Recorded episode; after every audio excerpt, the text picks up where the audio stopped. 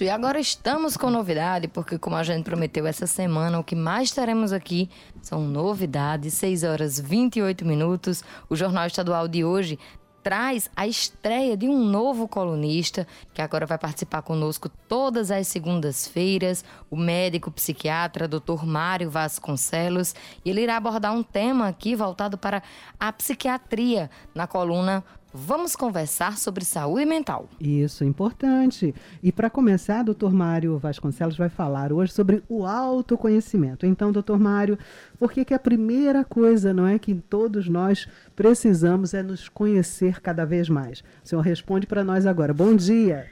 Bom dia, Beth. Bom dia, Raio. Exatamente. A gente precisa começar desse ponto de partida é, quando me perguntaram o tema que eu gostaria de falar, eu escolhi autoconhecimento para que, que, com autoconhecimento, as pessoas possam lidar melhor com as emoções, com as relações, com os pensamentos e não desenvolverem transtornos mentais. Não estou dizendo que todo mundo que se conhece não vai ter um transtorno mental. Porém, quem se conhece sabe lidar melhor com as emoções, com as situações e isso vai ser um fator de proteção para que ela não venha desenvolver nenhuma doença psiquiátrica. Durante a vida da gente, a, o cérebro da gente vai gravando várias situações, tanto boas quanto ruins, e deixando armazenada. Quando a gente cresce e tem situações que a gente vivencia parecidas com essas do passado, às vezes o comportamento é o mesmo, porém esse comportamento é disfuncional. Você aprendeu de uma forma errada e repete de uma forma errada. À medida que você conhece, percebe que aquele, que aquele comportamento é disfuncional, traz é, desgaste para as relações, traz sentimentos ruins, precisa ser trabalhado para que você quebre esses comportamentos disfuncionais. Pois é, doutor. Bom dia. Raio Miranda aqui também. Seja muito bem-vindo, né, a partir de agora, ao Jornal Estadual. Me tira uma dúvida, doutor Mário. É possível adquirir esse autoconhecimento sem uma ajuda profissional? Sem realmente você ser assistido ali por um psicólogo, por um psiquiatra? Possível é, mas é muito mais difícil. Porque às vezes nós, como profissionais, conseguimos ver detalhes que a pessoa não consegue ver. É, às vezes aquele comportamento dela é tão inconsciente que ela acha normal, por mais disfuncional que seja, por mais sofrimento que traga, é inconsciente. E aí a gente consegue mostrar ao paciente que aquilo não faz bem para ele nem para as pessoas que estão com ele. Então a gente acelera esse processo de autoconhecimento e ele consegue gerenciar as emoções, os pensamentos e os comportamentos de uma maneira melhor. Mas que ele pode começar a se autoconhecer, sim. Inclusive eu coloquei algumas dicas aqui para no final falar para os pacientes, para eles começarem a se autoconhecerem. Então vamos de dica. Gostei, viu? Dessa história de dica e certeza que os ouvintes também.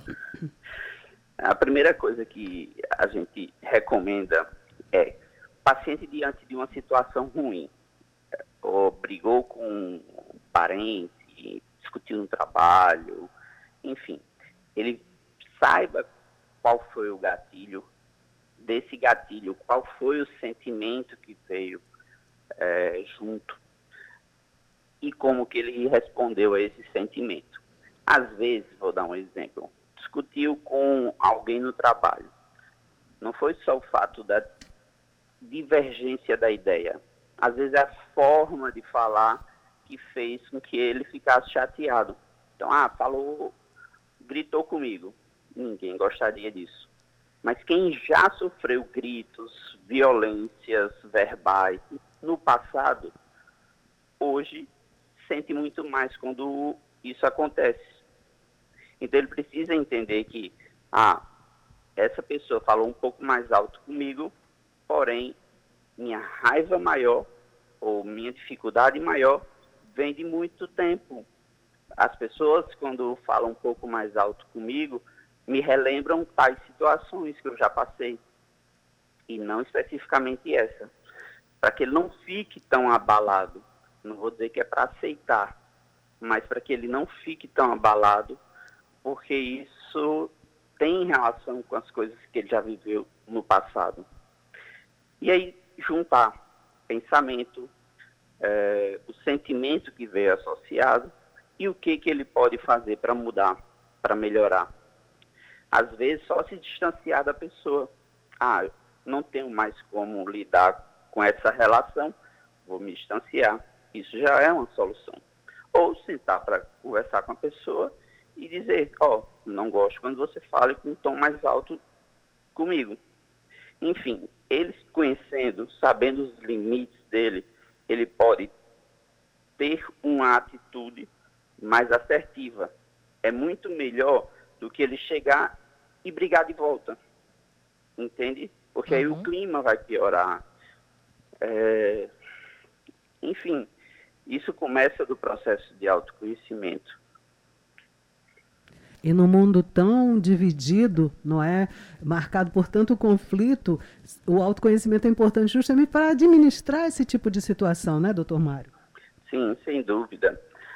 Às vezes, nós dois pensamos da mesma forma, só que é, o resultado final mesmo, mas o caminho, como chegar a esse resultado final, é que é diferente.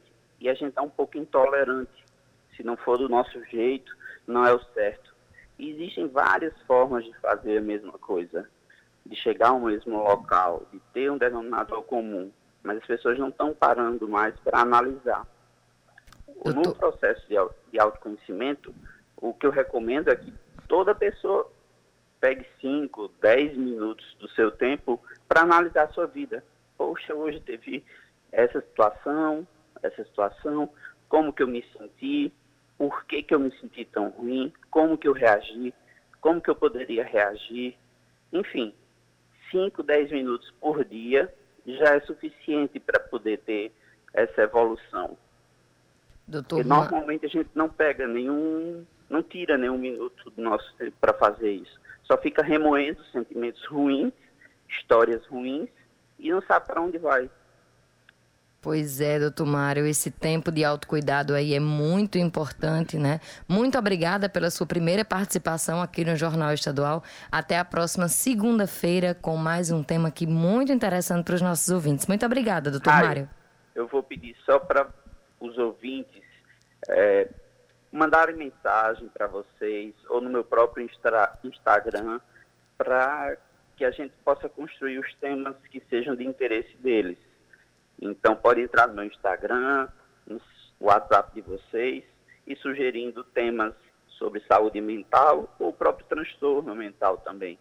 Eu gostaria de evitar um pouco falar de doença e falar um pouco mais de saúde, como manter saúde. Mas, logicamente, se tiver muita curiosidade sobre algumas doenças, eu falo sim.